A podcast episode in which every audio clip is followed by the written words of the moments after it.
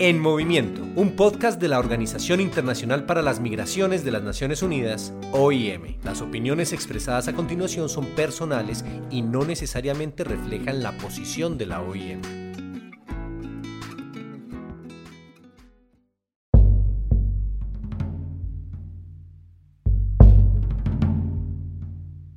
Diríamos que de manera general las personas migrantes tienen una relativa noción de lo que implica hacer grandes desplazamientos por tierra o por mar, pero la información acerca de los peligros reales que entrañan estas travesías, en muchos casos mortales, son poco conocidas por las personas migrantes. En muchas ocasiones las múltiples formas de violencia y peligros a los que se exponen llegan a niveles insospechados. La migración hacia América del Norte es una característica clave en nuestra región indica el informe sobre las migraciones en el mundo 2020. En 2019, más de 26 millones de migrantes viajaron hacia el norte atravesando el corredor migratorio mesoamericano o por rutas por mar en el Caribe. Ese mismo año se registraron 708 muertes en las Américas. Las personas migrantes que han fallecido o desaparecido no han sido olvidadas y hay esfuerzos para recuperar su historia, sus cuerpos y su memoria. Yo soy Ángela Alarcón, encargada de contenidos digitales de la Oficina Regional de la OIM para Centroamérica, Norteamérica y el Caribe. Bienvenidas y bienvenidos a un episodio más del podcast En Movimiento. Cuando se habla de flujos migratorios en América Latina y el Caribe, lo primero que debemos tener presente es que estamos ante un fenómeno completamente heterogéneo nos acompaña Edwin Guillermo Viales Morales, gestor de cooperación internacional especializado en migraciones. Edwin es asistente de datos e investigación del proyecto Migrantes Desaparecidos de la OIM para América Latina y el Caribe. Al ser este uno de los corredores migratorios más utilizados en el mundo y una región en movimiento, las diásporas y los flujos migratorios que van hacia el norte se mezclan con los flujos intrarregionales y extracontinentales que vienen del sur. Estos a su vez se componen de personas solicitantes de refugio, personas desplazadas forzadas, migrantes extracontinentales, mujeres, personas de la comunidad LGBTIQ, adultos mayores, juventudes, así como niñas y niños. Edwin indica que actualmente en América Latina tenemos tres tendencias migratorias bastante marcadas. La primera, la concentración de la migración venezolana en Colombia, Perú, Ecuador, Chile y Estados Unidos. La segunda, el crecimiento de los flujos migratorios hacia los destinos históricos, como Colombia, Estados Unidos y España. Y la tercera, la diversificación hacia otros destinos, como Panamá, las islas del Caribe, Argentina, Chile y Perú. Por nuestra región están en tránsito personas de al menos 52 nacionalidades distintas. Entre las más recurrentes están Bangladesh, India, Nepal, Camerún, Angola y República Democrática del Congo. Además de los flujos migratorios históricos de personas que migran desde Nicaragua, Honduras, El Salvador, Guatemala y México. Estas personas con perfiles tan diferentes y variados muchas veces terminan convergiendo en las rutas migratorias más peligrosas e inhóspitas. Una de las rutas más conocidas es la del corredor migratorio mesoamericano que atraviesa toda Centroamérica y México para llegar a los Estados Unidos. En esta ruta, las personas migrantes enfrentan peligros como ser víctimas de extorsión, violencia sexual, secuestro, reclutamiento forzado para ingresar a las maras o a otros grupos de crimen organizado. En el último tramo de la ruta, específicamente en la frontera entre Estados Unidos y México, las personas migrantes pueden ser víctimas de accidentes de tránsito, caídas o ahogamiento, deshidratación e insolación que pueden llevar a la muerte, como en el caso de las personas migrantes que cruzan irregularmente las áreas desérticas de la zona transfronteriza mexicano-estadounidense. Pero existen otras rutas migratorias que son poco conocidas en la región y pueden calificarse de rutas mortales, como el tapón del Darién, en la frontera terrestre entre Panamá y Colombia. Se trata de un bloque compacto de vegetación de 108 kilómetros de extensión que enlaza por el tramo faltante de la carretera panamericana los corredores migratorios sudamericanos con el corredor migratorio mesoamericano, y donde se registra el fallecimiento de personas migrantes a causa de deshidratación, caídas, ahogamientos y agresiones. Esta zona presenta una topografía bastante inhóspita con grandes ríos, presencia de serpientes venenosas y otros animales de montaña. A esto se suma la presencia de grupos paramilitares que roban las pertenencias a los migrantes que atraviesan la zona. Se han registrado inclusive secuestros y actos de violencia sexual cometidos por parte de estos grupos. Otro de los peligros mayores que presenta esta ruta es el agua contaminada de varios ríos que deben beber las personas migrantes. Esto se debe a que en estos ríos hay cientos de cuerpos de personas migrantes fallecidas, muchos africanos, cubanos y haitianos. A esta agua se le conoce como agua de muerto y consumirla puede traer graves consecuencias para la salud.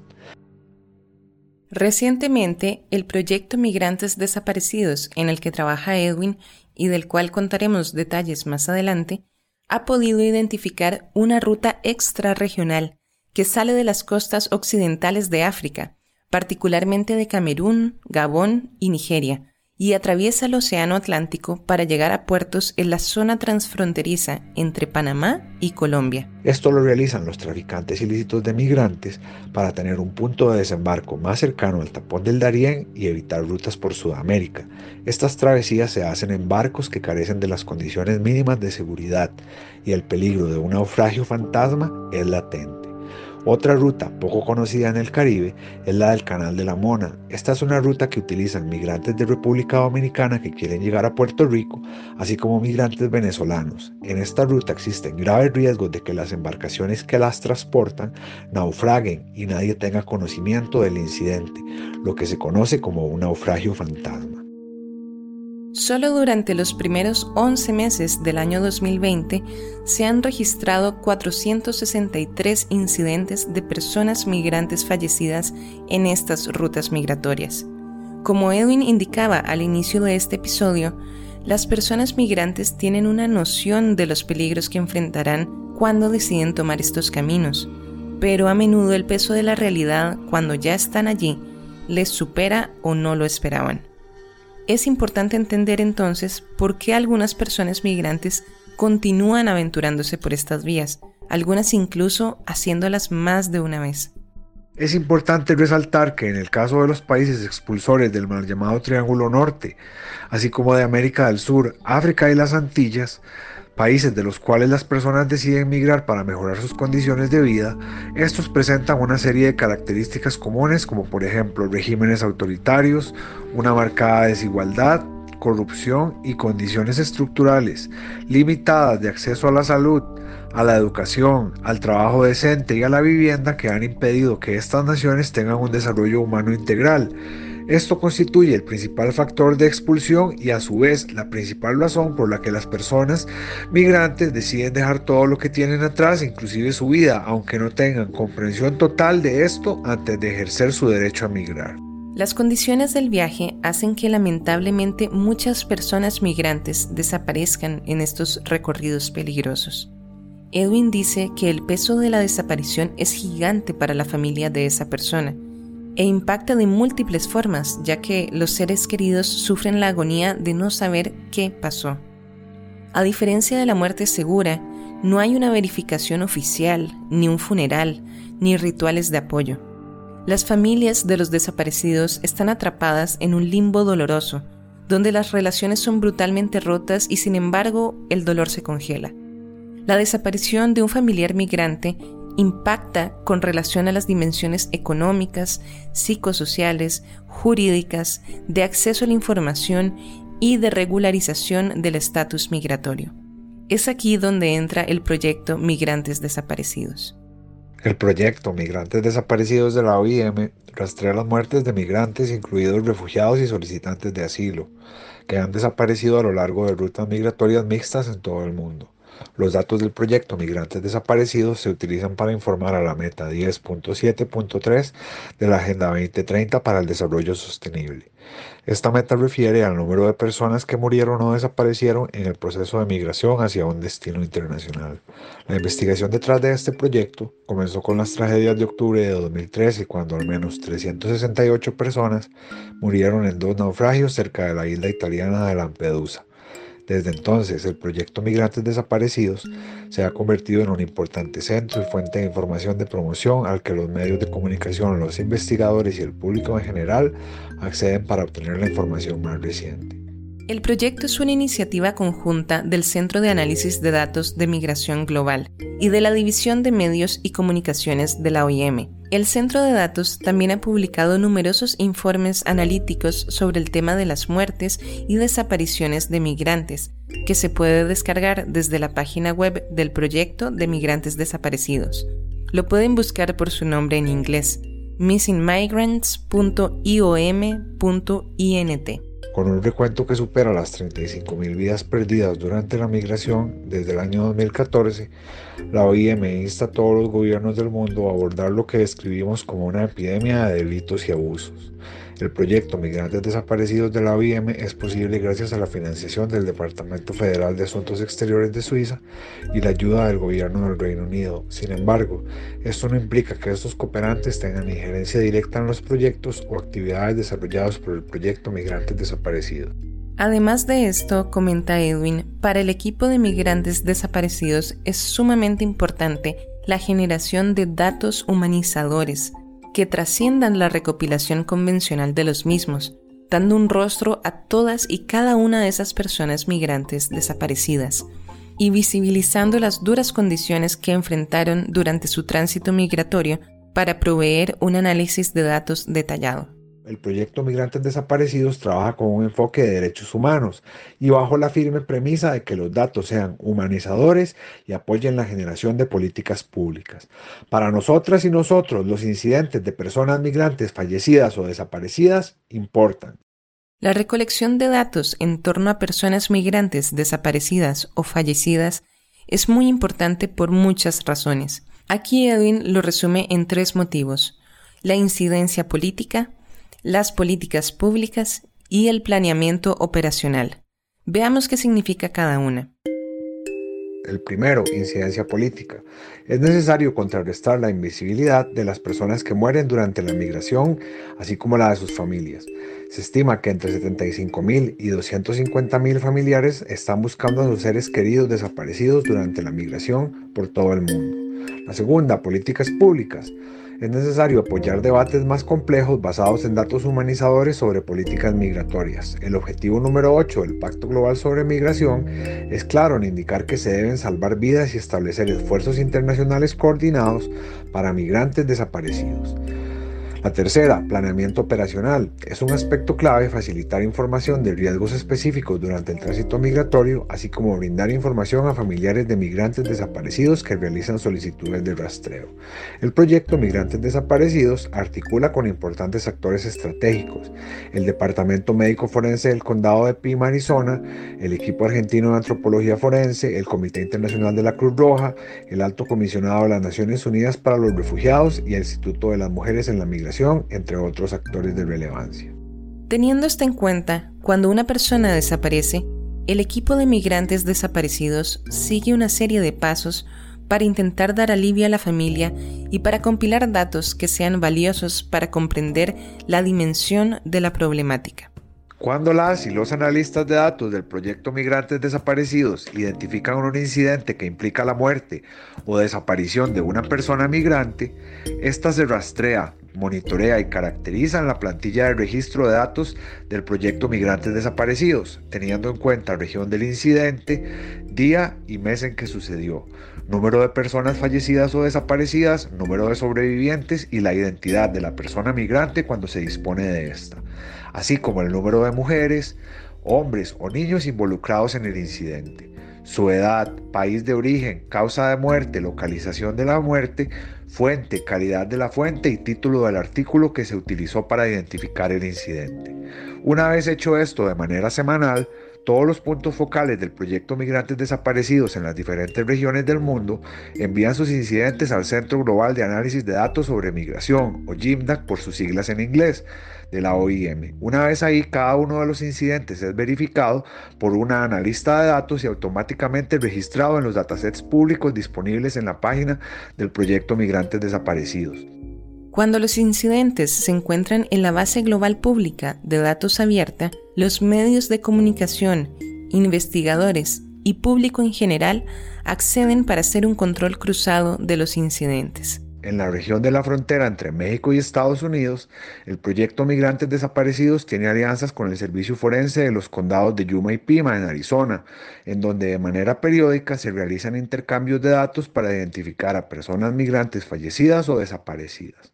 En el tiempo que hemos impulsado en América Latina y el Caribe el proyecto Migrantes Desaparecidos, posterior al segundo semestre de 2020, ya hemos tenido al menos dos casos confirmados de medios de comunicación mexicanos que identificaron a personas migrantes fallecidas a través de los datasets públicos disponibles en la página web. Alrededor del mundo han sido más de 35 mil personas migrantes fallecidas identificadas desde el año 2014 gracias al proyecto Migrantes Desaparecidos. Cada persona migrante desaparecida tuvo una experiencia difícil y dolorosa. Cada vivencia merece ser recordada con empatía y teniendo presente que les movía la esperanza de un futuro mejor. En este episodio queremos recordar y compartir la historia de Víctor, quien emigró de la capital de Camerún, Yaoundé, porque no encontraba un trabajo para sostener a su familia en medio de la cruenta guerra civil que vive ese país desde el año 2016 y que ha cobrado más de 3.000 muertos, 70.000 desplazados internos y unos 60.000 refugiados solo en Nigeria, el país vecino. Cuando Víctor decidió migrar, la primera parte de su travesía la hizo en un avión. Realizó cuatro escalas: Addis Abeba, Buenos Aires, San Pablo, Lima y aterrizó en Quito, Ecuador. De allí Víctor tardó siete días en llegar al pueblo de Necoclí, en la costa caribe de Colombia. En la última foto que le envió a su primo, Víctor aparece de pie a la orilla del mar en Necoclí, dando la espalda al agua y a dos bañistas con salvavidas. Con una mano señala el océano y con la otra sostiene su teléfono celular. Su última imagen con vida fue tomada por uno de los 20 cameruneses que partieron de Necoclí y se internaron con él en la selva del Darién, con la expectativa de cruzarla en unos cuatro días y continuar la ruta hacia la ciudad de Panamá. Se le ve descansando a la orilla de un río con una camisa negra y el mismo pantalón Adidas que llevaba en las imágenes que compartió con su primo. La versión que estos migrantes dieron a la familia es que Víctor se fue quedando atrás en el camino hasta que lo perdieron de vista. Luego un segundo grupo de migrantes se topó con su cuerpo tendido e hinchado a la orilla de un río.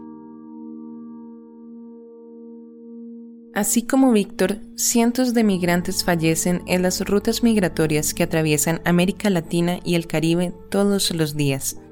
La COVID-19 ha venido a cambiar un poco los flujos migratorios, sobre todo ralentizándolos, pero las intenciones de migrar en busca de mejores oportunidades continúan empujando a algunas personas a explorar rutas riesgosas, incluso en medio de una pandemia. En Panamá, en estos momentos hay 2.835 migrantes africanos, cubanos y haitianos que se encuentran varados en el tapón del Darién y en la provincia de Chiriquí. No han podido seguir su ruta hacia el norte debido a las restricciones migratorias impuestas por varios gobiernos de la región a causa del COVID-19. Este hecho ilustra muy bien la situación de muchos migrantes en la frontera entre México y Estados Unidos que también se encuentran varados frente a un panorama incierto debido a la pandemia.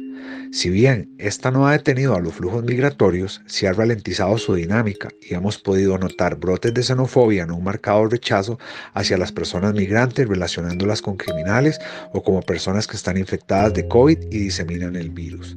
El COVID-19 no ha hecho otra cosa más que acrecentar los peligros de las rutas migratorias, ya que las personas migrantes para evadir los controles migratorios se ven obligados a usar rutas por terrenos más inhóspitos y de mayor peligrosidad.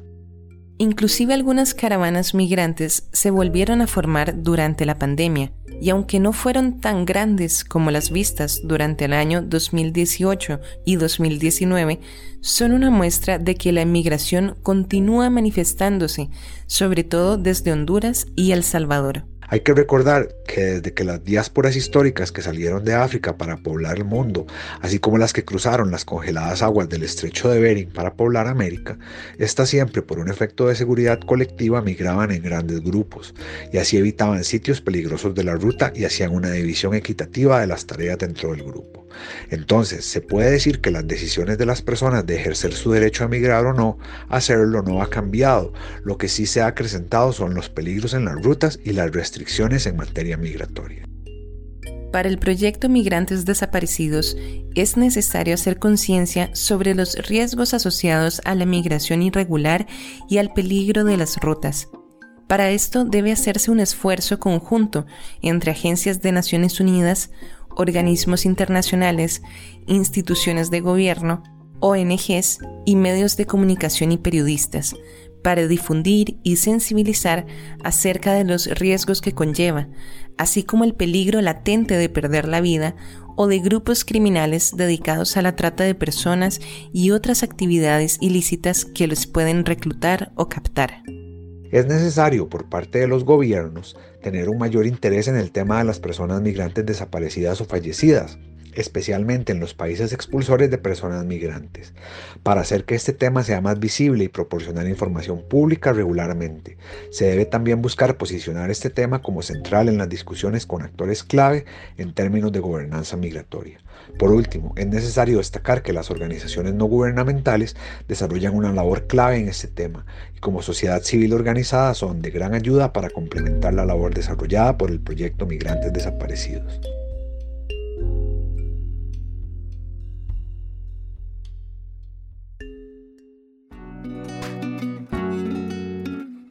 Gracias por escuchar el podcast En Movimiento de la Organización Internacional para las Migraciones de las Naciones Unidas, OIM.